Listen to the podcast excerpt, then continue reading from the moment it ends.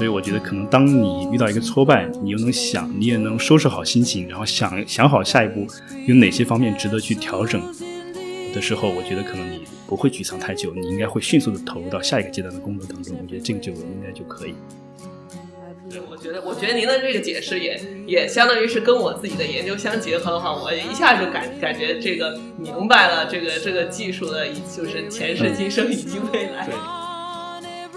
所以我觉得用一种比较积极阳光的心态去面对各种各样的事情、困难和问题来讲，应该是一个非常重要的一种一种方法，或者说很重要的一种心态吧。然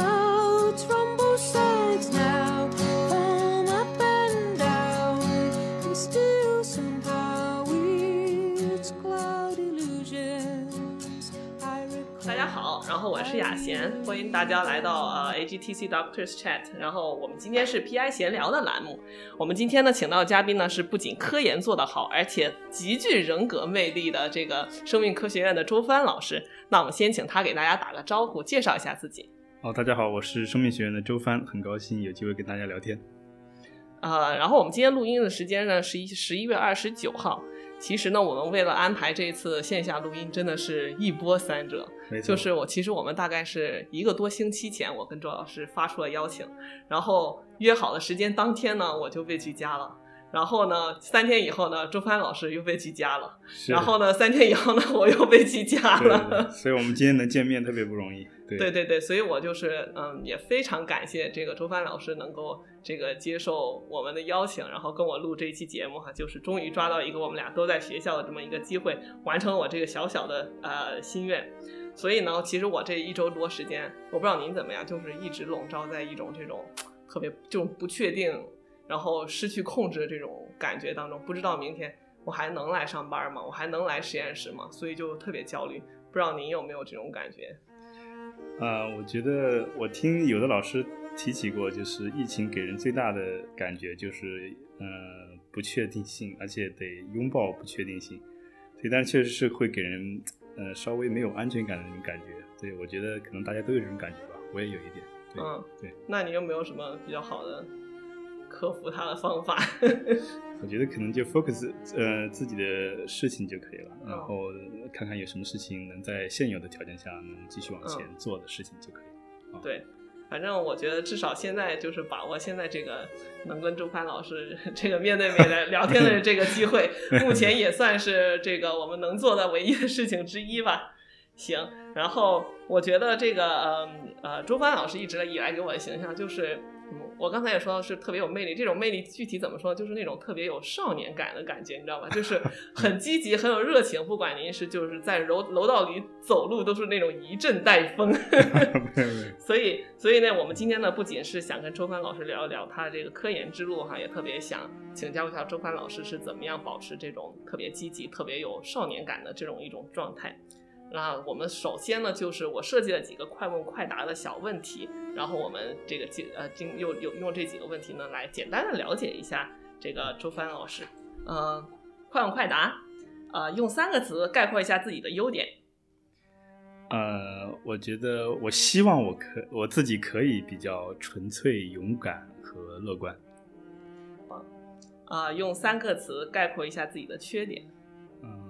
我也希望我自己可以避免过于纯粹、过于勇敢和过于乐观。是偷懒吗？我感觉确实是，就是嗯，这个反正就是每个人的特点都不太一样，所以我觉得可能有些时候，呃，这个山峰越高，山谷就越深。其实优点和缺点有时候可能就是不同的角度而已。啊，对，这点其实我特别同意。对，是，就是一件事情两面性。是，对。然后呃，本科以后认为自己做的最满意的一件事情，嗯，觉得可能就是比较踏踏实实做事情，然后大概嗯体验或者说理解了一点点什么叫做迎迎难而上，我感觉，对对对。呃，除了科研，最喜欢的三件事是什么？呃，和家人、学生们在一起，还有朋友们在一起，然后就是还有音乐，还有旅行啊。大概就是这三样。感觉周帆老师这个，我刚其实其实我我一直也觉得，就是其实从周帆老师的我我们今天节目在周帆老师办公室录的，也能感觉到，就周帆老师除了做科研以外，对生活也是一个特别有品味而且特别有追求的人。没有对谈不上。嗯对对，然后最后一点是啊、呃现在研究方向是什么？我们现在主要关心啊、呃哺乳动物和人类的围着床胚胎发育的一些调控规律。嗯，对对嗯，其实这一点我们一会儿稍后也会再详细的聊到一好聊关于您的科研方向。好，很期待对。嗯，对，然后就呃，咱们就顺着做研究这个呃问题来聊啊。就是其实我上次呃呃呃本科生科研分享会的时候我也去了，然后、是特别好的一个讲座哈。然后其实您一开始说您本科的时候其实是学临床医学的，然后嗯考研的时候方向呢是胸外科，对。然后这个其实最后现在是呃做基础科研，这还是蛮大的一个转向。就是我不知道，就是您当时就是做出这个转变的时候，呃是怎么样一个契机？然后包括就是说您当时没有就是呃学到自，比如说想在胸外科方面有什么发展，然后当时有没有一些落差？嗯，坦白讲，我感觉当时应该还是挺有落差的。嗯，因为我们毕竟接受了五年的医学教育，然后尤其最后一年还在医院实习，呃，可能也是因为受到各种呃非常优秀的老师啊，还有一些带教的老师他们的一些影响吧，然后其实对医学，尤其临床医学有非常大的这憧憬和向往。尤其是当我们看到有一些病人，呃，因为你比如说你做的手术，然后他奇迹般的在未来的那么几个月很快就康复，你觉得这个事情会非常的这个神奇，所以你也很希望有一天能够做到一样一样，就是说跟自己的老师差不多，就是希望能够呃救死扶伤嘛。我觉得这种心理应该，我觉得应该是我们相当多的同学都有这样的感觉，所以我们考研其实基本上就奔着这个临床医学去的。所以呢，但是机缘巧合呢，我当时报考的那个老师呢，他已经呃没有名额了，但是他可能因为我之前没有提前联系他，所以也不知道，所以就被迫要接受调剂。所以这个过程实际上，嗯，我当时的感觉也确实是觉得特别特别沮丧，嗯，但是也没也没得选，所以就调剂到了基础医学。我想就是做基础医学呢，嗯，没准儿跟临床也可以选择一些跟临床比较相关的一些学科，比如说我当时选的这个学科就叫病理学与病理生理学，但事实上后来我发现这个其实跟临床和疾病没啥太大关系，主要是跟这个动物啊、组织啊、细胞啊，还有一些分子打交道。所以，但是可能就机缘巧合吧，我觉得其实这工作 turn out 其实还蛮适合我的。我的我的感觉是这样，所以我觉得其实这个过程其实我觉得有一些，呃，我觉得谈谈不上应对这种这种变化，更多的是有些时候可能是要尽快的去接受它，然后呢，然后在自己能能做努力的方向上，我觉得去去努力就可以了。我觉得我当时的一种感觉大概就是这样。哎，那您当时您您现在觉得就是从从事临床和从事基础科研二者有没有什么共通之处呢？或者说您当时对临床的憧憬，呃，有没有在科研上也得到一些就是回馈呢？就是说不一不一定是 exactly 说我治好了一个病人啊，但是有可能是某些共通之处。我觉得这是个很好的问题。嗯，我当时嗯选择要去就是学临床的一个最重要的原因，就是因为我自己对自己的动手能力特别有信心。嗯，尤其是比如说跟外科手术相关的，可能也是特别运气很好，就是遇遇到了一些特别棒的老师，然后他他们不管是从个性上啊，还有他们的做事方式上，都非常的阳光，而且敢于让新人上手，所以我当时是得到了非常大的激励。呃，所以呢，就是在这个过程当中，我觉得去做临床来讲的话，也是特别需要胆大心细。然后我觉得可能科研 somehow 也是这样一个逻辑，是吧？就是大胆假设，然后小心求证。我想应该是很多老师们都说过这样的话。所以我觉得，其实，在临床上来讲，因为人命关天，所以其实大家的这种责任感啊，包括这个使命感，应该和做科研的来讲，我觉得有挺多挺相似的地方，挺纯粹的。我觉得从 basically，我觉得应该是一个很纯洁的一个事儿，我觉得是。其实我没有跟周安老师讲过，我本科也是学临哦床，really？学的。Okay, cool. 哦，真的，对对对，其实我就特别嗯享受，就是能够帮助到别人，对对对然后从中得到这个回馈的这个过程。是是是。所以，尤其是你知道，细胞克拉底誓言不是说是偶尔去治愈，总是去安慰，对吧所以，所以其实我觉得，就是包括我做播客的过程中，会讲一些跟科研有关的故事，从失败中一次次尝试，最终达到目标的这些故事，然后很多人就会跟我说，说这个故事有鼓励到我，有安慰到我，所以我也觉得，就是我好像虽然做了我一件完全不一样的事情，但是我能从就是也能从中找到一些共同点，我觉得这点也是我呃能坚持做下去的原因之一吧。对对对，是是是，没错没错，非常酷。嗯，对。然后那个呃呃，接着呢，其实您在博士毕业的时候就拿到咱们国家对这个生命科学领域博士生的这个最高奖励，这个吴瑞奖学金啊，鼓掌。然后呢，对，然后呢，我当时看了您写的，就是关于申请吴瑞奖学金的文章里头，就提到了您在博士期间这个叫自虐式的博士训练，这是我第一次听说这种词，又有人用这这种形容来形容自己的博士期间的生活啊，就是您能不能具体说一下您所谓这个自虐式的博士训练是指什么？嗯，对，想不到你也看到那篇 paper，就就实际上是还就是写的其实不见得特别特别准确。那实际上就是说我自己的一个体会呢，因为我正好研究生阶段是在这个军事医学科学院，所以呢，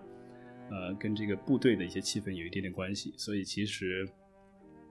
呃，当时的一个感觉就是觉得，呃，通过几年的学习以后，逐渐大概了解到了这个研究大概是一种什么样的氛围和样子。呃，所以呢，就是我觉得可能更多的是知道什么是迎难而上。所以我觉得可能说的通俗一点，可能就是。嗯，不不会特别过分的去心疼自己，然后我觉得其实研究工作本身来讲还是挺辛苦的，尤其是嗯，尤其是在你经受很多挫败的时候，所以我觉得可能嗯，就是说呃，做到后面的时候，这个兴趣慢慢起来了以后，你会觉得你会希望把所有的这个实验和科研活动安排在你所有的其他事情之上，啊，这种过程就会使得你。偶尔翻过头来去想，你过去那段时间，你会觉得你其实有点自虐。就是很多时候，比如说举个例子，你比如说你经常忙到深夜的时候，你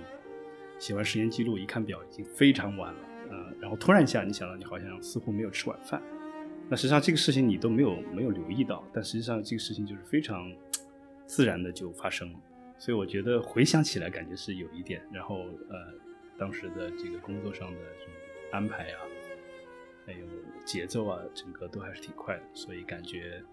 嗯，非常，我觉得可能很多很多学生都有会有类似的感觉吧。只不过我可能相对比较幸运，然后在努力之后，turn out 有一个挺不错的工作出来，所以就是，呃，总体来讲，我觉得可能就是，嗯，比较不怎么心疼自己，我觉得是，就是可能要要特别努力吧，我觉得就是啊。那是不是就是说，其实您说的自虐好像很痛苦一样，但是其实您是有点乐在其中那种感觉，就是包括对对对对，就是说您这样安排，其实是因为你完全沉浸在这个过程中了，呃，对对对，享有点享受那种感觉。是是是，我我觉得确实是有这种感觉。然后我还看见过这个义工老师，他曾经分享过他的经历，是说到原来在纽约的时候，有一段时间，这个呃，好像好几年时间都没有踏进中央公中央公园一步。我当时也感觉挺触动的，因为我觉得其实很多同学或者很多这个人在呃，尤其在研学生阶段的时候受训练，其实有些时候可能需要进入这么一种忘我的状态，所以你才能够嗯，我觉得何愁不不出何愁做不出东西呢？所以我的感觉应该是，可能这个过程很多人都经历过，只不过有的人可能，我发现跟很多 PM 聊天，他们都可以说出一两个让你特别惊讶的，曾经非常疯狂的努力的。阶段或者一些故事，所以这个我觉得大大家可能是一种共性吧，应该是。那你有没有什么觉得疯狂的故事？我觉得可能比较疯狂的是有一次我们打听到我们课题当中需要用到一个特殊的基因敲除小鼠，然后知道这个小鼠呢是在吉林长春，然后说完之后立刻就买了票，然后第二天上午我想想应该是十点多钟登上的火车，到了长春以后那边下了非常大的大雪，然后。那个雪感觉快没过那个，快到没到膝盖也到到那个小腿那儿，反正是非常高的雪。嗯，然后到那个地方拿着小手之后，立刻就奔向火车站。回来之后呢，然后当天晚上就把这个小手放回了洞房，然后已经呃在晚上的时候已经在洞房开始工作了。所以我觉得其实当时并不觉得这个事情有什么，而且觉得好像非常 enjoy 这件事，但其实是挺辛苦的。嗯，但其实也没有觉得呃是累到哪儿去。所以我觉得，嗯，这个应该还是挺感慨的。再就是可能，呃，经常是我们当时那个工作特别凑巧，很多时候都是逢年过节的时候有这个回稿的消息，所以就是经常是有些时候年三十有一次是年三十的得到审稿意见，然后大年初一就开始开会，然后再再想该怎么去补实验啊，或者回复审稿人的意见等等这些东西。其实那些时刻，我觉得是让人印象挺深刻的，就是全力以赴奔赴你自己的梦想。我觉得可能可能就是其实挺实在的，就就是一些嗯一些一些取舍，我觉得可能是是吧？对对，对我感觉周老师就是说的就特别，真的就是特别 enjoy 这件事情。对，是不是是不是也是因为比如说在刚刚，尤其是呃。你像刚刚开始读研的时候，可能其实也没有太多的什么呃成果哈，是不是也是一步步做起来，然后感觉哎发现动手能力还行，然后取得了一些 positive feedback，然后有一些正反馈，然后觉得这件事情有希望，然后能持续下去，然后就持续这个感觉有点转起来那种感觉。对，可能可能还真是这样。我觉得可能一个非常重要的原因是因为当时有一个非常棒的导师，以及还有师兄师姐们都特别的阳光，而且他们非常勤奋。所以可能也给我们后面的这样的学弟学妹们给了呃一个非常好的榜样吧。所以呢，就是说我我还有一个嗯感觉，就是觉得可能在成长的过程当中，有些时候可能不用给自己设立太高的目标，这个可能也是一个挺挺好的一种方式。我觉得就是尽尽尽自己的能力就好了。对，但是但是这个这个事情就要涉及到对自己内心是不是真的很诚实，就是能够很好的 judge 自己是不是真的做到了非常努力。问心无愧，这个其实特别重要，主要是对自己问心无愧，就不需要给任何人、其他的人去做、去去答复啊，或者说去去想太多。那那个呃，您博士毕业以后获得吴瑞奖学金，然后就到了这个该选择博士后的方向了。然后您是怎么考虑当时选择导师和方向的呢？嗯，这是一个挺好的问题。嗯，也也反正也不少人问过我这个问题。嗯，其实我当时博士毕业之后。嗯，因为家庭的原因，然后没有选择第一时间出国，所以我最开始的一个想法呢是先在国内呃做一个短暂的博后，然后我觉得虽然是短暂的博后，我也得找一些我觉得特别仰慕的呃特别喜欢的研究方向和老师，所以呢，正好我在博士阶段呢和这个北大的这个汤福寿老师呢有一些这个合作交集。我了解到他的这个学术方向以及他的这个为人，都特别，我都特别的仰慕他，所以后来就有一个机会去跟他聊了一下，所以正好就我们就一拍即合，所以所以大概就是这么一个选择过程。我觉得其实，在选择这个具体的研究方向的过程当中，其实也是挺重要的。我觉得不管呃现在大家选择留在国内还做嗯做博后呢，还是去国外去深造，我觉得都是非常不错的选择。但更重要的，我觉得更基本的东西呢，是一定要找准自己一个喜欢的研究的方向，以及你特别青睐的一个研究团队，呃，水平要高，啊，然后呢，就是这个呃，你 exactly 是要过去学东西的。那么这个实验室，不管是在国内还是在国外，那我想可能都应该会非常棒。你比如说做结构生物学，要去施一公和严宁老师实验室，我觉得你想，我想这已经是世界顶级实验室了。所以我觉得它不管在国内还是国外，都应该是非常非常棒的实验室。所以我正好在博士阶段呢，做了相当多的细胞还有动物方功能方面的这个工作，但实际上对于分子还有基因组学方面了解特别特别少。呃嗯，正好呢，我博士的课题又涉及到这一点点这方面的东西，所以我就很好奇，是不是能在博士后阶段做一点不一样的技术方法，或者说研究领域，这样的话挑战一些自己可能比较未知的一些这个知识领域或者是这个技能，我觉得都应该是挺重要的，所以我。当时就选择了一个，不不管是从技术方法还是嗯还是从研究领域上都特别特别不一样的一个实验室啊，对，所以大概就是我就这么做出选择。太凡尔赛了，随感觉随便想做一随便想找个实验室就找了一个大牛的实验室，然后 然后只是想短暂的做一个博士后，做完以后就到了清华工作。没有没有，是唐老师当时就特别鼓励我，对，做了很多就是就是。我们之前因为有一点点合作，所以这个比较了解汤老师的一些，就是做的一些呃这个研究领域和方法，对，嗯，非常酷，嗯，对。然后其实就就就说到这个呃唐老师的这个研究领域，其实也是您现在这个实验室主要应用的一些研究方法吧，就是关于这个呃单细胞多多组学测序的。就是我我我老说咱们这个生物学领域就是隔行如隔山。就是虽然就是说呃有一些非常广泛的应用的方法，但实际上我们不见得了解它。然后在我的感觉就是这个呃就是单细胞多组学测序，就是最近我觉得五到十年嘛，也是一个呃爆发期，就是感觉呃呃文章非常多，而且容易发在非常好的期刊上。所以我就是也希望您，因为你也是这方面的专家，能不能就是大家跟大家简单介绍一下，就是为什么就是这个技术呃最近几年好像就是呃突然爆发了，然后为什么之前没有呢？然后为什么呃能够发发在特别好的期刊上呢？就是不知道您有没有专业方面的一些一些这个见解。呃，是，这是一个非常好的问题。呃，我觉得其实任何新技术出现的时候，它都会引来一波这个科科学探索上的一些突破。呃，这个通常来讲，一个新技术出现，它总是能够看到一些以前利用一些经典技术看不到的东西。所以我觉得这个其实是一个非常 naturally 的一个现象。那嗯，单细胞技术从零九年首次被发表以来。那实际上，我觉得它最重要的一个契机，是因为基于二代测序技术的这个发展，呃，使得整个这个这个在微量的这种这种核酸的这种检测有一个非常好的一种可能。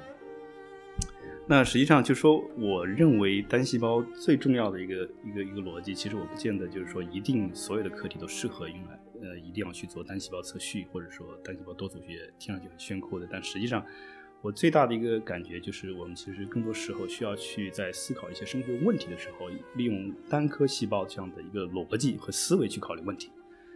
那我比如说，在九六年的时候，就已经有人利用单细胞的体内移植和功能检测技术来去查看，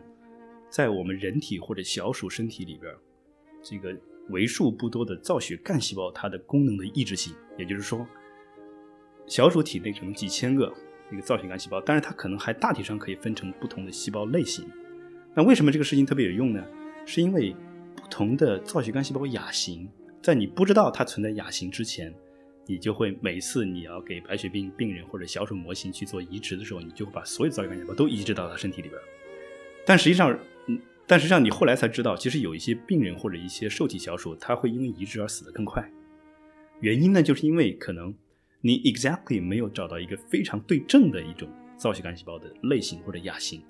那么这就涉及到这个单细胞技术，它首先能够在非常高维度的角度上，能够很好的帮助人们去做细胞类型的这个分析，而且是非常精准的这个分析。然后从呃下游的这个基因表达谱的这个鉴定上来讲的话，它也能够很好的去帮助人们理解细胞类型特异性的基因表达特点是什么。而且它是在一个几乎是一个全转录组或者全基因组水平去看这个过程，那么就很有可能能够筛选到一些以往人们通过其他方式很难找到的一些细胞类型或者叫谱系特异性的基因表达。那么这种这些基因表达很有可能就能成为下游的一些，比如说你去验证功能，或者你去寻找分子靶点等等一些非常重要的一些线索。所以我觉得从单细胞这个技术本身上来讲，它的 powerful 的地方在于能够帮助人们去缩小范围。你比如说，原来呃，你我们理解某一类细胞，它大概是一种呃什么样的基因表达类型？实际上，你理解的是一个是一个 mixture，是一个很多很多细胞类型混在一块儿的一种基因表达的特点。但实际上，后来你结合单细胞技术呢，你就很能够很好的知道一些细胞类型特异性的基因表达特点。那这样的话，就能很好的缩小这个 candidate 的这个分子的范畴，然后帮助人去缩小这个范围。那举个通俗的例子呢，就是说以以往呢，你探索一个未知的地方的时候，你可能就是，呃，左边走走，右边走走，看看不行，然后再往中间走走，大概就是这样。那现在有了这个技术之后呢，人们就能很好的缩小这个范围，你会你就会把原来的十条路缩小到两条路。那这样的话，你就能够更容易找到一些具有功能的一些候选的靶标或者分子。呃，就好比事先给你画出一个比较精准的地图，你沿着这个地图，你可以去找一些线索。大概大概我理解就是这样。嗯，那我有两个问题啊。第一个就是说，那为什么就是就是我就就是这个技术上的突破在哪？为什么以前没有单细胞，就是现在能用单细胞测序？为什么以前只能测 mix？您您懂的我的意思。对对对，是是，我刚才提到，就是说，因为这个单细胞技术本身来讲，第一个是有人能关注到它，就是说在单个细胞层面去理解细胞的抑制性，然后另外一个呢，就是说，呃，通过这个二代测序的这个呃呃这个本身这个测序技术的这个发展和进展，使得人们测到的这个位置的准确度各方面来讲都不跟原来不是一个级别，因此在基于呃前面的这些，比如说在整个 RNA 提取和反转录以及这个呃微量的扩增建文库这个这个技术的基础之上，那么再结合二代测序，就使得我们测到的这些 RNA 的这个拷贝数的这个这个精准度会越来越高，所以使得我们呃能够嗯能够在一种非常微量的 RNA 模板的前提下，能够去测到这个单颗细胞内的全转录组的这个基因表达特点，所以所以我觉得我的理解大概是这样。嗯，对那那现在这个技术的挑战在哪里呢？就是如果这么看的话，是不是我们可以无限测、无限测，直到把身体的每一个细胞都测完了？但是，但是我觉得这个呃，就是从这个方法上来讲，它总有它的极限和它的这个局限性，对吧？那这个呃呃是在哪里呢？嗯，呃，这是这也是一个非常棒的问题。呃，我理解，嗯、嗯、目前来讲，单细胞未来的方向，我觉得第一个是在单颗细胞内尽可能检测多个维度的信息，也就是人们常说的单细胞多组学测序技术。因为我们都知道，呃，调节一个细胞的功能或者命运，或者它的状态，那可能是由多个维度的分子机制共同来来调控的。比如说，还涉及到单单细胞这个内部的，比如说它的一些。除了基因表达之外，还有许多，比如说蛋白质，蛋白质它大概是什么样的一个修饰或者是翻译的这个过程，或者说，那么还包含很多表观遗传学的这些特点，比如说 DNA 甲基化，或者是 histone modification 等等这些，样一系一系列的这样的表观遗传学的这个修饰，是否共同决定了这个细胞的这个这个它的当时的一个状态，或者是它的未来的命运等等，这是都是未知的。所以我理解，在单细胞单单说这个细呃这个技术本身未来的这个发展前景，我认为单细胞在在一个细胞内检测尽可能多维度的，这是一个非常重要的方向。然后另外一个呢，就是涉及到大家都知道，一个细胞它不可能自己一个人在那待着去工作，它可能还有一些非常多的就微环境的细胞和它在一块儿，所以这个环它环境之间究竟是怎么相互作用等等这些其实都不知道。你比如说癌症。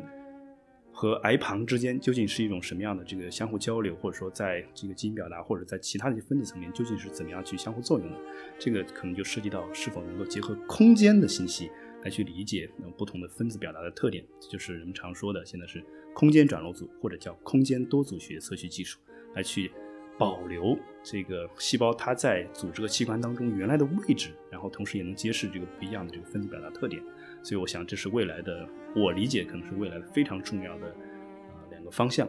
那么这个呃，至于这个呃这个技术本身的这个瓶颈呢，我的感觉，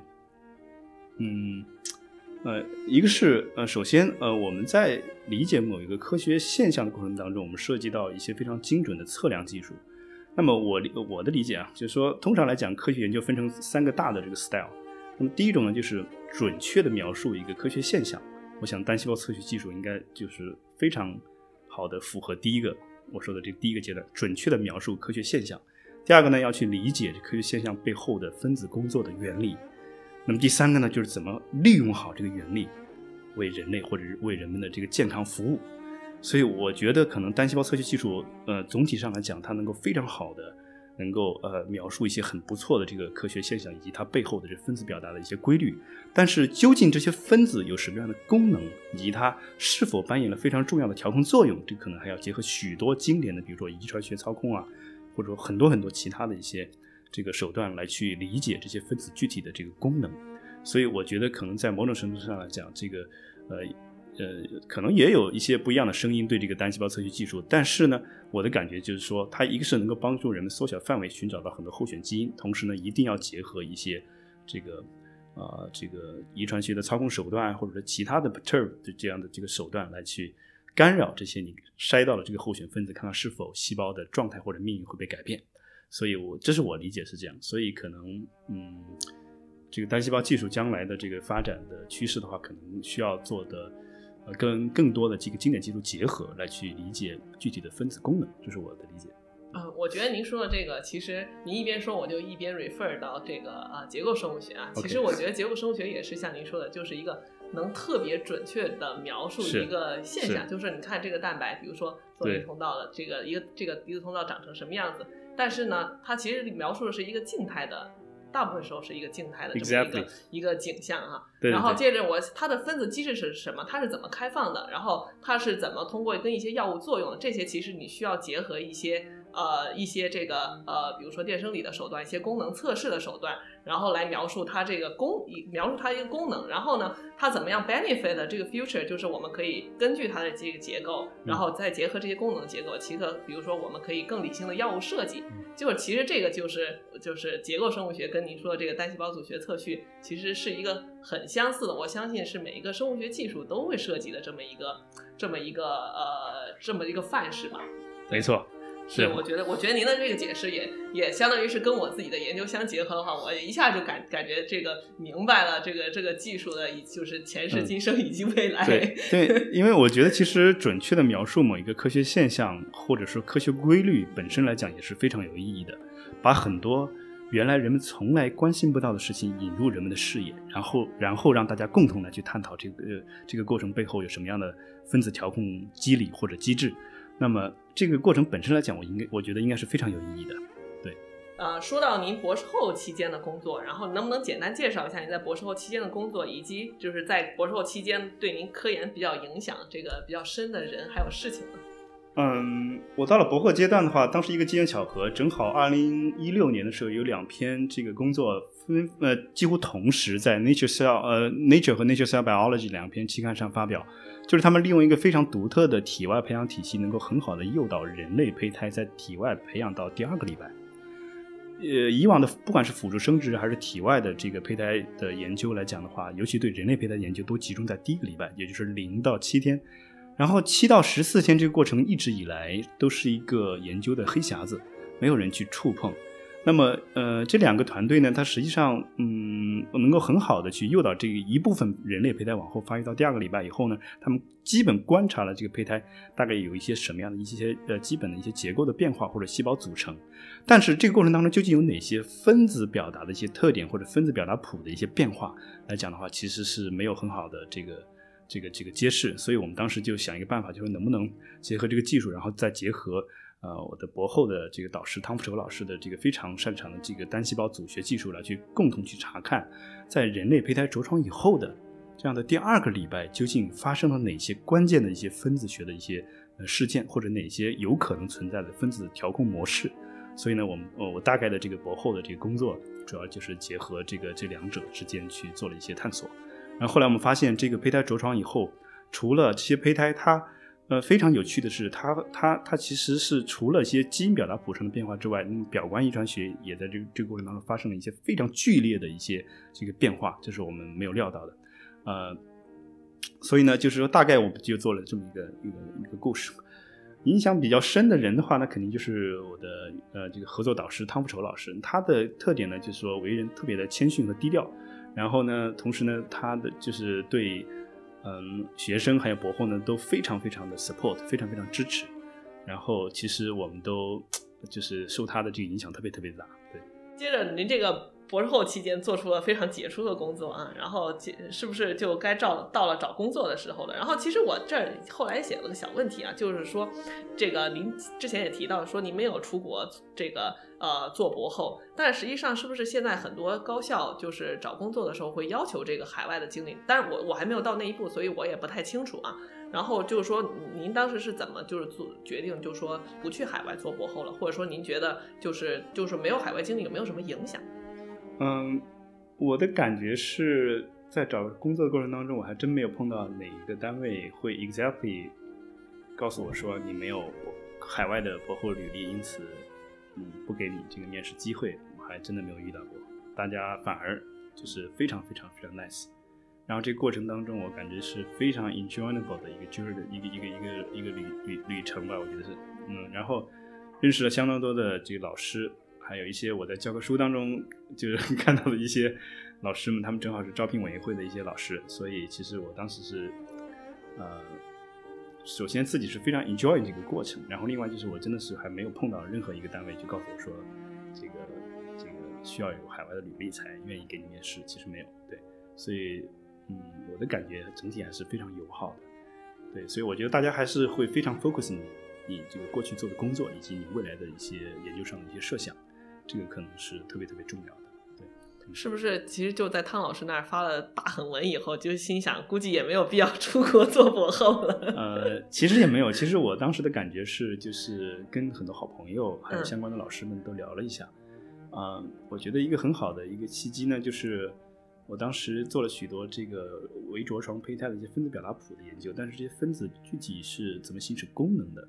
那么这个这个其实我是特别嗯想要去尝试和关心的。那么但是对于我博后的老师来讲的话，他不见得在这个事情上面呃呃就是特别的关心，所以这个可能就是一个挺好的契机，就是意味着我可以做一些可能跟原来的导师有点不太一样的一些方向和工作。对，所以正好也听了一些身边的一些好朋友，尤其是他们已经做了 PI，然后他们给了一些非常棒的一些鼓励和建议之后呢，我就开始找工作了，大概就是这样。对。嗯，其实我我觉得这个您找工作应该是相当顺利的，是吧？啊、总体来讲还行，还还可以。嗯对，现在回想起来还还不错。是，那您找工作就是从从就是申请到就是呃拿到 offer 这大概多长时间？想想应该差不多半年吧。哇，这么快？啊、半年，差不多应该是半年到呃半年到一年，最后入职的话，差不多就是一年左右的时嗯间。嗯嗯嗯对对对。那我觉得这应该是给人才的特殊快速通道，因为、呃因为我也有朋友最近在找工作，就是说学校拖的还挺厉害的。OK，那是不是因为我当时找工作的时候正好疫情还没疫情之前，所以当时可能这整个的这个效率还挺挺嗯高的。对，所以反正这个过程我觉得实际上是挺愉快的。那我也知道身边有不少好朋友，他们找工作的时候感觉非常 struggle。然后因为我可能没有那么 struggle 的一个原因，就是因为我其实一直心态上比较灵活。我觉得嗯其实如果没有人愿意给我 offer，那其实也证明意味着我可能还需要再锻炼一下。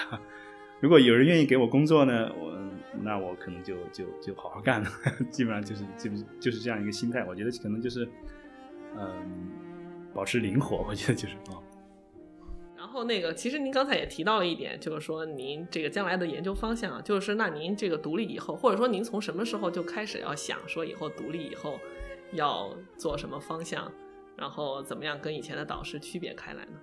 我原来有一个师兄告诉我说，那个什么样的一个标志，就是意味着你可能比较适合去找独立的位置了。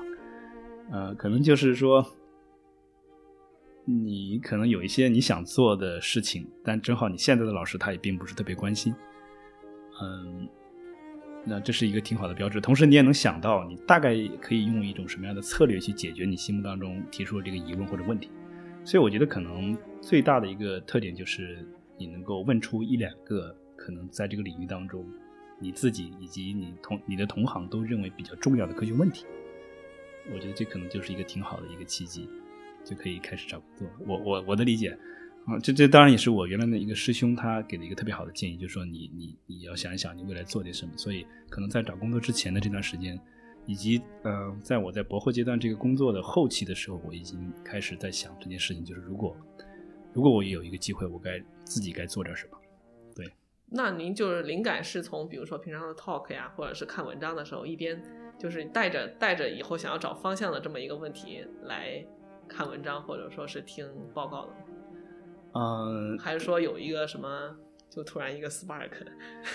呃，我觉得突然的这种 spark 其实，嗯，应该占的比重应该非常非常小。所以我觉得，其实，在科学，我觉得我我也挺喜欢音乐或者电影啊这这类的东西。其实我觉得，当你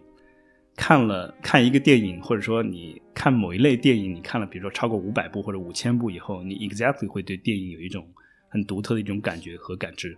所以我觉得这个这个很大程度上，我觉得人们强调灵感，其实我觉得这种灵感有时候是求之不得的，而更多的是一种积累。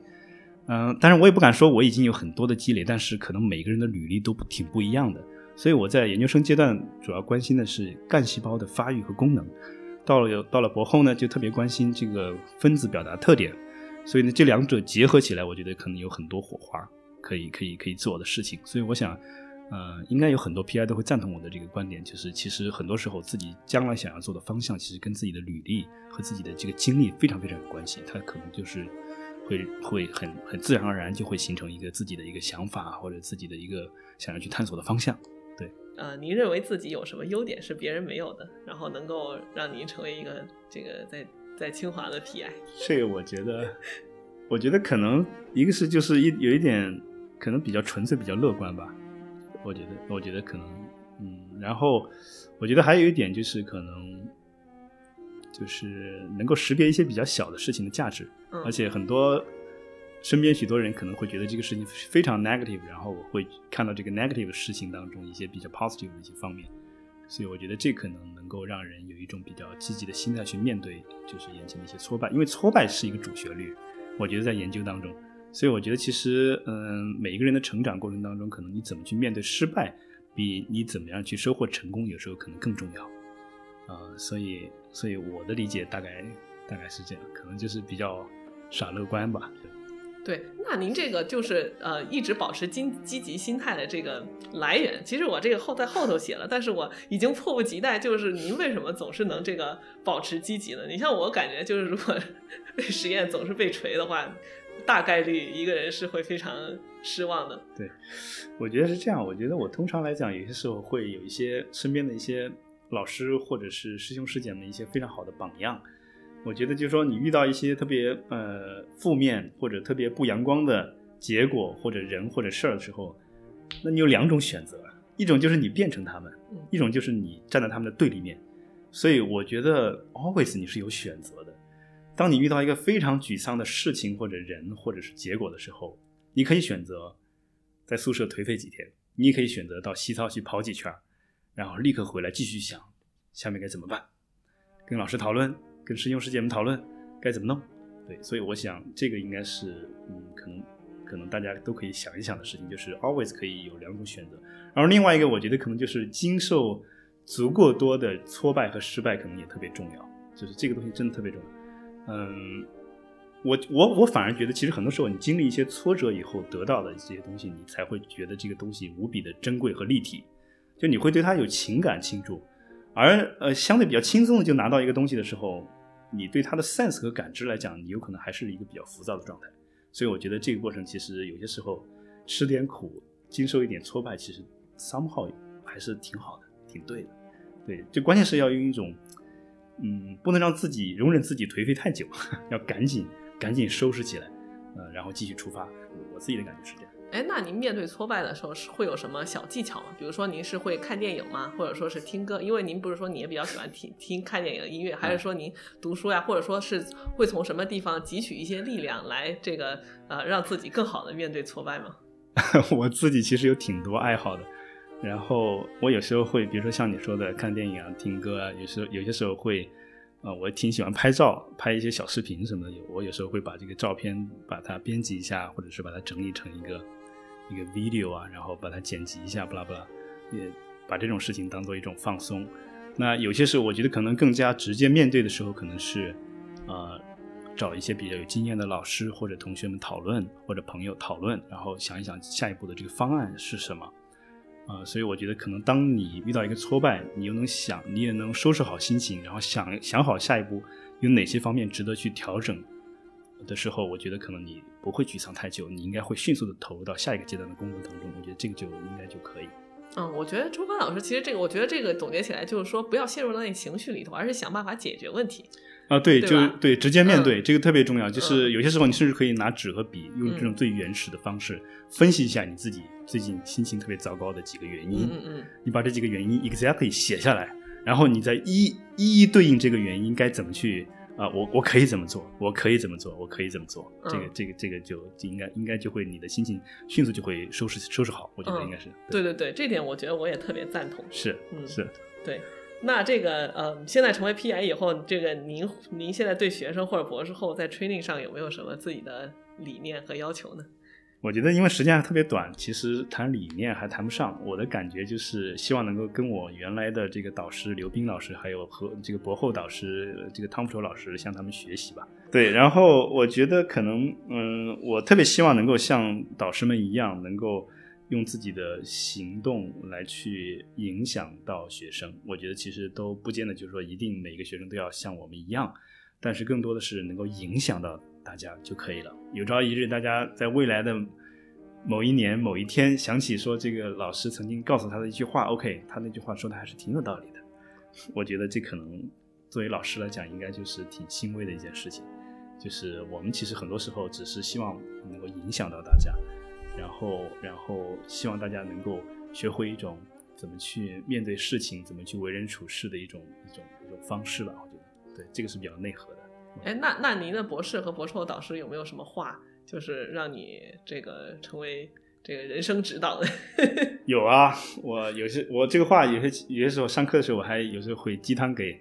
这个现在的同学。那别留着，也给我们 鸡汤鸡汤。对，呃，我原来的博博士阶段的导师刘斌老师，就他有一个话，对对我的影响特别深。他说，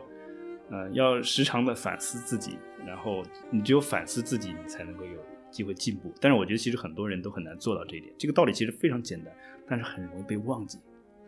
呃，对，所以我觉得一个是反思自己，然后呃，博后的合作导师汤福愁老师就他就是经常会鼓励我们要用。二十年甚至更长远的眼光看待自己现在的状态和未来的发展，呃，我我觉得它深层次的含义，一个是对自己要有更多的耐心，然后给自己足够多的时间去成长，然后另外就是做事情要踏踏实实，不要太急躁了，眼光一定要放远一点。所以这个其实，嗯，我觉得，而且他经常提醒我们说，眼光放远，你可能对眼前的这些非常小的一些挫败和失败，可能就不会看得那么重了，你反而反正你。想要达到的目标是二十年和三十年以后的目标。你眼前这一点，你比如说我找工作遇到一点什么问题啊，或者说我课题遇到点什么问题，我总会有办法解决的。呃，甚至有的同学，那可能一个敏感话题，比如说这个有同学说我要呃延毕半年啊，或者延毕一年，我觉得这个其实你要把心态调整好了以后，这个真的没有任何关系的。人生长得很，我经常会提醒自己，就是说你每个人的呃成长发展的轨迹都有可能不一样，应该说肯定不一样。呃，所以因此呢，你很难用别人的幸福来价值你自己的幸福，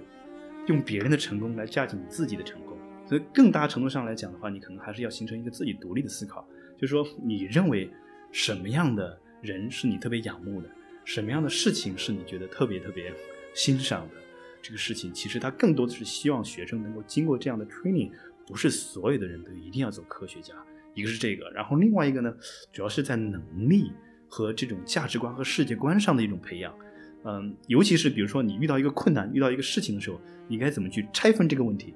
呃，然后怎么去想到对策去面对这个问题。当你面对这个有一点成绩或者是比较失败的时候，你怎么去嗯怎么去应对这样一种场景？怎么调整好自己的心态？这个可能是伴随终身的一种能力。我想，其其实读博阶段其实更重要的是这方面的东西。那这个说到您现在这个成为 PI 以后，您觉得您有压力吗？然后，您怎么应对压力？其实我觉得，我我我我一边问这个问题，我一边想啊，就是您每次其实。呃，从您每次的 achievement 来讲，其实您都远远了高于您的目标，但是你每次目标都定听起来这么实际。比如说，我记得您当时说，呃，您刚才说说你的目标就是能问出一两个问题，还有是做一点点有用的事情，但实际上您达到的目标每次都比你定的目标要高不少。所以我觉得，就是现在您已经成为这个 PI 了，不知道您现在又给自己定了一个什么目标？然后就是说，在这个过程中会不会也感觉到，比如说要过 tenure 啊？然后要面对各种各样的考评，要写基金啊，就是有没有这方面的压力呢？嗯，坦白讲，我觉得可能任何一个就是人生阶段，因为嗯，不管是博士还是博士后阶段，都是一个接受训练的阶段。到了 PI 以后呢，就迅速的变成一个正式的一份工作，然后同时呢，你还要带领一个团队，呃，首先是建设一个团队，然后再带领一个团队。其实这个过程当中，肯定显而易见，我觉得责任也是很大。然后说说这个压力呢，我想应该也是肯定是有的，对。但是嗯，我觉得这过程当中，我觉得我还是非常 enjoy 现在这个阶段，因为因为我觉得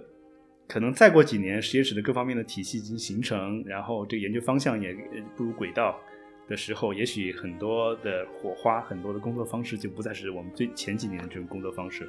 其实我反而是非常 enjoy 现在这种有点类似于一个创业阶段的一个。啊，一个一个模式，然后我觉得压力肯定是有，这个压力更多的是来自于，我觉得尤尤其是学生们成长的这个这个过程，然后再加上实验室的一些经费方面的一些一些一些压力，因为我也非常希望同学们在定试剂、定抗体的时候，不要因为钱的事情而感觉到捉襟见肘，所以这方面我其实实际上是有一些压力，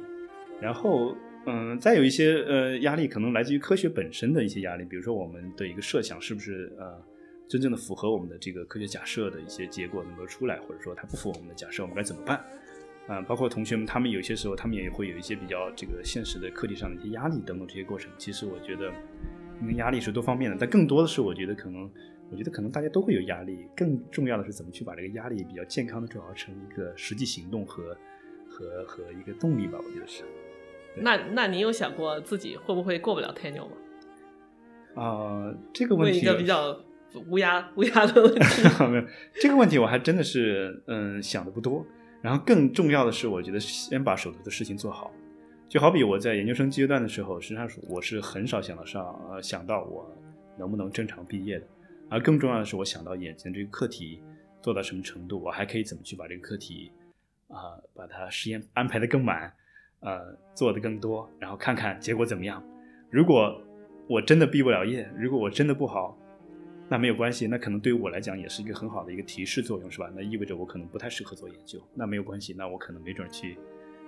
嗯，投靠我的好朋友，或者说去做点什么医疗方面的东西，没准也也是一种不错的尝试。我觉得可能就是一个灵活的心态吧。对，哎，我觉得周欢老师看问题每次都能从不同的角度，然后每次都能找到那一块儿乌云。我觉得可能很多 PM 都是这么想的，我估计。每次每次都能看到那块乌云的银边儿，你知道吗？没有其实那那你你你你觉得就是呃就是您这种特别积极的心态是从书里学的吗？还是从还是从电影里头学的？其实我特别到时候还想让您给推荐几本书或者一些电影什么的，因为 是不是是不是这个？因为我觉得有些电影就是是很好的止痛药，你知道，有时候心情特别不好的时候，然后嗯看一部那种。鸡血的电影看完以后，立马就满血复活，赶紧去做实验去。嗯，这是一个挺好的问题。其实我觉得这个可能跟每一个人的成长环境有关系。嗯那其实我，嗯，从小的成长环境和家庭教育，可能父母呢就一直是特别特别的不太善于言辞，但是他们非常的，呃，怎么讲，就是，嗯，亲，嗯，用自己的实际行动吧，我觉得是比较比较踏实的那种。然后到了上大学以后呢，嗯、我记得非常印象非常深刻，就是我的班主任老师呢，就是超级的阳光，所以我我差不多我今年也成为班主任，所以我还挺兴奋的。我还拍了个照片，说那个我也那个当班主任，因为我当班主任这个年龄正好跟他当时当我们班主任那个年龄是差不多的，所以就是感觉挺挺奇妙的这种感觉。所以我经历的大学班主任，还有许多任课老师，还有后面的研究生导师以及博士后的导师，都性格特别特别的阳光和积极，所以我觉得可能更多的是受到他们的这影响，我觉得可能是他们的这个这个这个一些做事情的风格呀，然后对学术的一些态度啊，然后影响到啊、影响到我，应该是这样。嗯，我觉得在您组里应该还挺幸运的，就是一种呃总是会受到鼓励和支持的感觉，你知道吗？如果我觉得如果在这种气氛底下，就是就是干活的话，就是做很多事情都能呃会觉得呃多一份多一份愉悦吧。我感觉就除了对科研本身的热爱以外啊，我觉得会有一种大家一起干事情非常积极的感觉。没 有没有，嗯，不敢这么讲，就是可能，嗯、同学们也许会有不一样的感觉吧，也许会觉得老师挺严格的，有时候挺严肃的。对哦，是吗？对对我下一个问题是这样的，就是 就是那个，您觉得实验室的人会怎么吐槽你？啊、这个好像挺难说的。我我其实首先是特别鼓励大家吐槽嗯老师，嗯因为我觉得吐槽是比较健康的行为。嗯然后呃，另外我觉得他们可能会觉得这个老师有些时候莫名的有点较真，或者细心，或者是过分细心了。您觉您觉得你是特别严格的人吗？我觉得对待事情上来讲，我其实是要求挺严格的。嗯，对对，那那然后然后如果学生做做的就是没有达到您的标准，你会你会这个批直接批评吗？呃，我觉得可能，嗯、一方面我有时候还是会批评的，嗯然后另外就是，呃，我只我只是有时有些时候更多的是表达，就是说你其实本来可以做得更好的，你其实本来可以做得很好的，对，但是呢，可能你嗯没有那么 focus，然后呢，你你可能在最开始做这件事情的时候轻视了这件事情，你以为这个事情可能花两个小时就能搞定，但实际上你难道还没有接到提示吗？就这个事儿对于你来说，也许你需要需要八个小时你才能做得特别好，但是现在你用八个小时，不代表你永远会用八个小时，也许你做你重复了五十次以后，比如说在组会上讲东西是吧？有的同学就会讲的特别有逻辑，讲的很很顺畅，讲的非常好。有的同学呢，可能就是感觉准备不是特别充分。那这种时候，其实我更多的想法是想告诉他，其实，嗯，你可能要花更多的时间在这个事情上面，是吧？就是，呃，但是没有人生来就会讲，总会讲的特别好。但是呢，你要留意到这个事情，就是你可能还没有讲的那么好，一定要下次的时候要投入更多的时间。呃，我有时候有有些时候也会去想，是不是？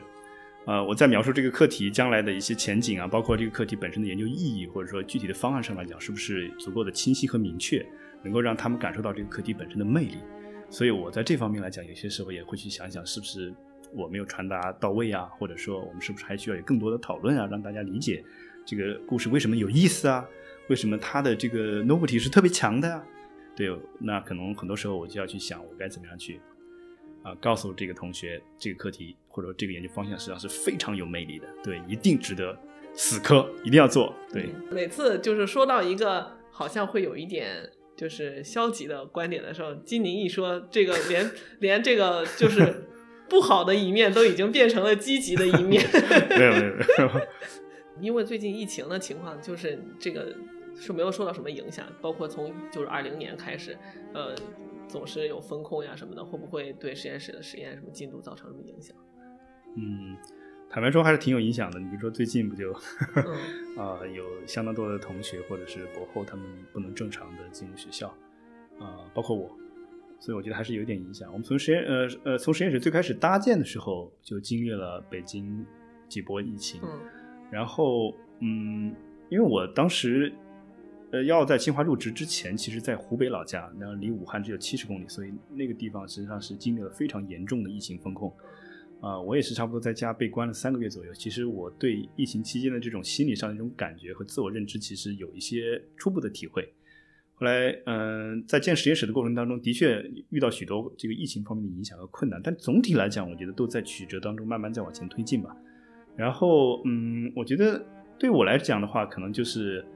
呃，偶尔会跟同学们打个电话，希望他们不要觉得这个电话非常恐怖。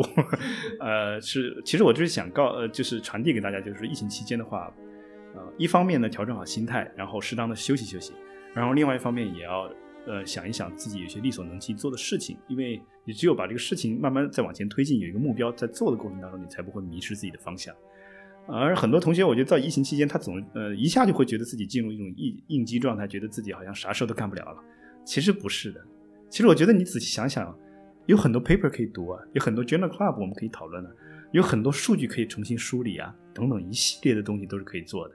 嗯，只不过有的同学他突然一下他就意识到这个这个变化之后，他来不及反应这个变化，他就会觉得 OK，完了我这个小鼠又拿不了，然后细胞估计也没人没人管，该怎么办？巴拉巴拉一下就慌了。但这种慌，我觉得不能让自己慌太久，还是要迅速的找到说，在现有的条件下我们该怎么做。我们有哪些事情是可以做的？我们怎么去应对，是吧？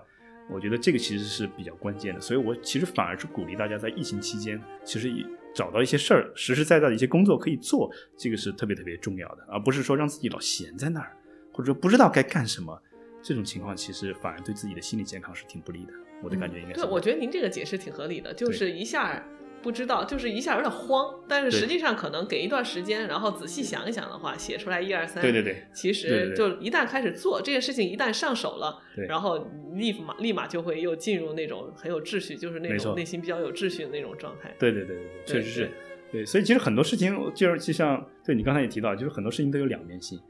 即便在疫情最严重的时候，我在老家困了差不多两三个月的时候，其实我仍然觉得这个事情当中有一些非常积极的方面。你比如说。如果不是因为那次疫情，我一定没有那么整天的时间跟我家人在一起，不可能的。嗯，对，两到三个月的时间，嗯，就是我们一家人在一起，就有很多交流啊，很多相处啊，呃，我们家在农村，所以有很多，还有种了很多菜啊什么的，就是非常 enjoyable 的一段时间。其实我觉得。也是额外的收获吧，不是不是说疫情期间离婚率都上升了 啊？我呃对对，我觉得这 有可能吧。但总体来讲，是一件事情的两面性啊。没，你可以在一起享受快乐，也可以在一起经受折磨。对对对对对对对对对，我说的是，其实正好是跟我跟我跟我妈妈，对，跟我妈妈在在老家。对对对对对。然后那个呃，我最后其实最后写了一个这个怎么平衡工作和生活，我觉得您特别有权利回答这个问题。啊，其实我觉得也谈不上。然后，嗯，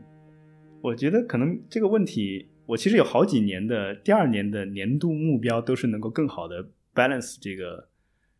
呃科科研跟生活。然后其实我后来发现，这个这个目标本身来讲，也许没是没问题的。但是我觉得这个问题的回答，可能更重要的是，首先你不能够 assume 你 exactly 能够很快做好这件事情，啊，就是你 exactly 你能够很好的 balance 这件事情，其实这是一个很高的目标。我的理解是这样，所以，呃，所以我觉得就是先不要想着怎么去非常好的平衡，而是说尽可能尽可能去平衡一下，我觉得就挺好的。所以我觉得其实我我我也许，嗯，就是。我觉得很多老师们也会赞，也许会赞同我的话，就是，嗯，我觉得其实有些时刻你特别忙的时候，你就是很难 balance 到你的生活啊。呃，当你生活当中有一些呃情况的时候，那么你很难 balance 好你的工作啊。就是这个，我觉得可能就是非常 naturally 的一些 transition，一些一些转变。我的理解是这样，所以。所以我觉得可能就是看你选择是吗？对对对，高山那一个是选择，然后另外就是可能呃当时的情况视情况而定就好了，然后不要追追求一个绝对的平衡，我觉得其实没有必要。我我自己的理解，虽然我们做好这件事情肯定是特别特别好的，但如果你追求一个绝对的平衡，就是我之前说的，就是你可能就把这个目标设得太高了。嗯你会 always always 感觉到很沮丧。我又我这个礼拜又没平衡好自己的工科研和生活。其实你只要有这方面的想法，你一定会往这个呃这个方向上去靠拢。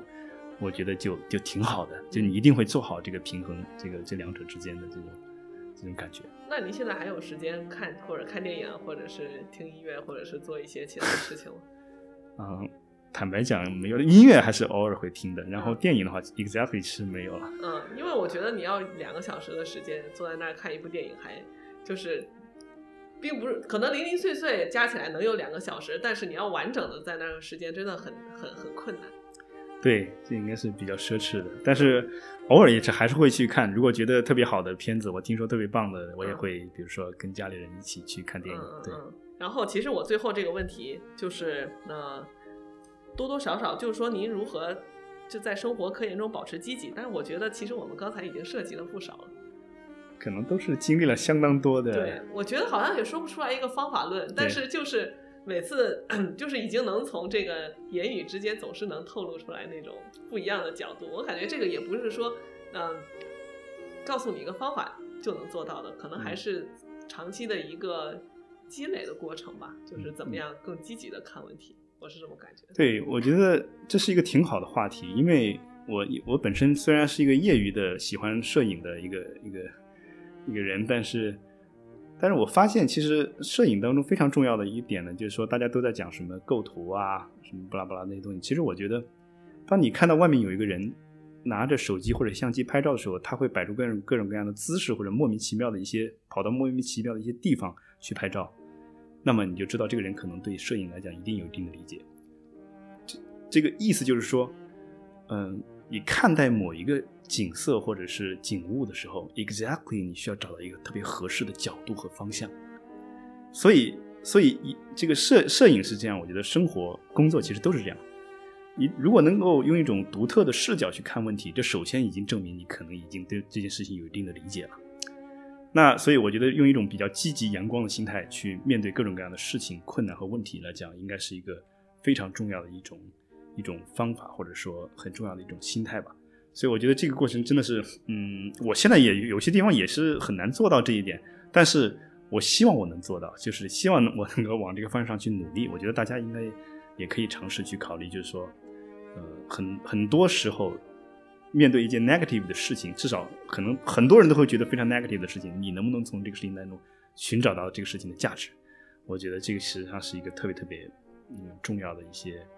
一些努力的方向吧。我觉得大概就是这样。对，然后那个其实我前两天看书的时候，恰好看到这么一段啊，就是一个说一个小男孩，那个呃马上说得了癌症，但是呢他呃还特别勇敢，他写了很多就是。就是呃自己如何面对癌症呀这些这些内容，然后别人就问他说这个呃为什么你都得癌症了，都你都知道你的生命快结束不远了，你怎么还能这么积极？然后他就说我以前看的书，我觉得那些能战胜癌症的人都特别勇敢。他说现在我的机会来了，别人没有这样的机会，现在我有这样的机会，所以我也想成为那个勇敢的人。看了以后，我就感觉是完全一个不一样的态度。哈他就是觉得有可能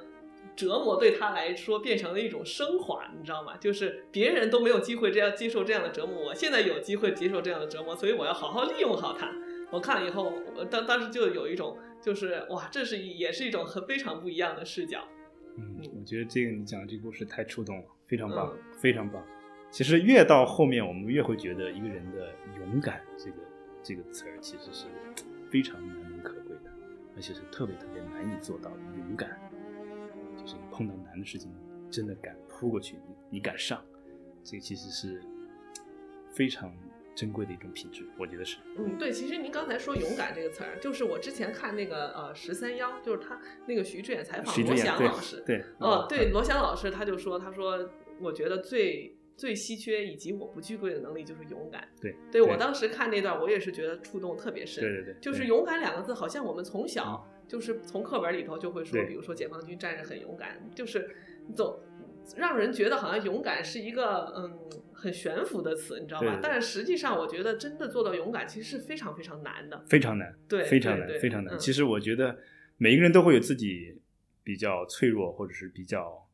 比较没有那么 勇敢的地方，exactly，我觉得可能每一个人都有。也许你根本不清楚哪句话可能就触动你，或者哪一件事情就让你心态崩溃。这个其实每一个人，因为每个人的这个经历和轨迹都不一样，所以我觉得这个其实是应该是每个人都会是这种情况。对，所以我觉得勇敢的确是应该是特别特别特别的重要的一种品质。所以我觉得高山仰止吧，就是你可以，嗯，不见得一定要说。评判自己每一个地方都能做到勇敢，但至少你知道这个勇敢这个事情的存在，而且你要往这个方向上去努力。嗯，我觉得就挺好的。对，哎，勇敢也很难呀。是，真的，确实是我完全赞同，真的是特别特别特别，真的是这样。嗯，我觉得不光是说迎难而上的勇敢，有时候选择放放弃也需要非常非常需非常非常需要勇敢。对，其实各种各样的处境的时候，你都能够做到，嗯，不要有太多的自我怀疑，勇敢的。面对眼前的这个状况，其实是是挺难的。嗯，对，其实我们只是我们现在录音，我们聊一聊，阳光也不错，然后我们可以很轻松的聊很多事情。可能对于很多人来讲，他们经历的处境和困难，也许是我们远远不能想象的。对，所以但是每一个人都有选择，可以选择勇敢的面对，也可以选择嗯躲开它。嗯，对，所以可能勇敢在绝大多数时候应该都是一个比较正确的方式。嗯，对。对，然后其实我们这期节目内容录到这儿，其实也差不多哈。所以，我我感觉虽然一开始是想就聊聊科研，但是 turns out 我觉得我们也聊了很多，就是嗯，跟勇气呀，然后跟生活呀相关的。所以希望现在大家也挺挺多不确定性的，所以希望我们这期节目能给大家提供一些这个安慰还有鼓励吧。对我希我我觉得我自己也是蛮积极的人，然后周帆老师更加是一个非常积极的人。所以我们希望都能从一些就是发生的不愉快的事情里头看到它闪光的一面。是是是，嗯，对，我觉得可能经历多了也就变得积极了，是吧？因为你经历的挫败足够多了，所以很多时候啊，你你可以可以，反正你可以积极一点，你也可以消极一点，那为什么不积极一点？嗯，但是这个就跟勇敢一样，也是一个不容易做到的事情。没错，真的是，对对对，是是是。嗯，好，那我们今天就到这里吧，我们就跟大家说再见。好，好，拜拜好，好，拜拜，谢谢雅欣，好，大家拜拜。I've looked life from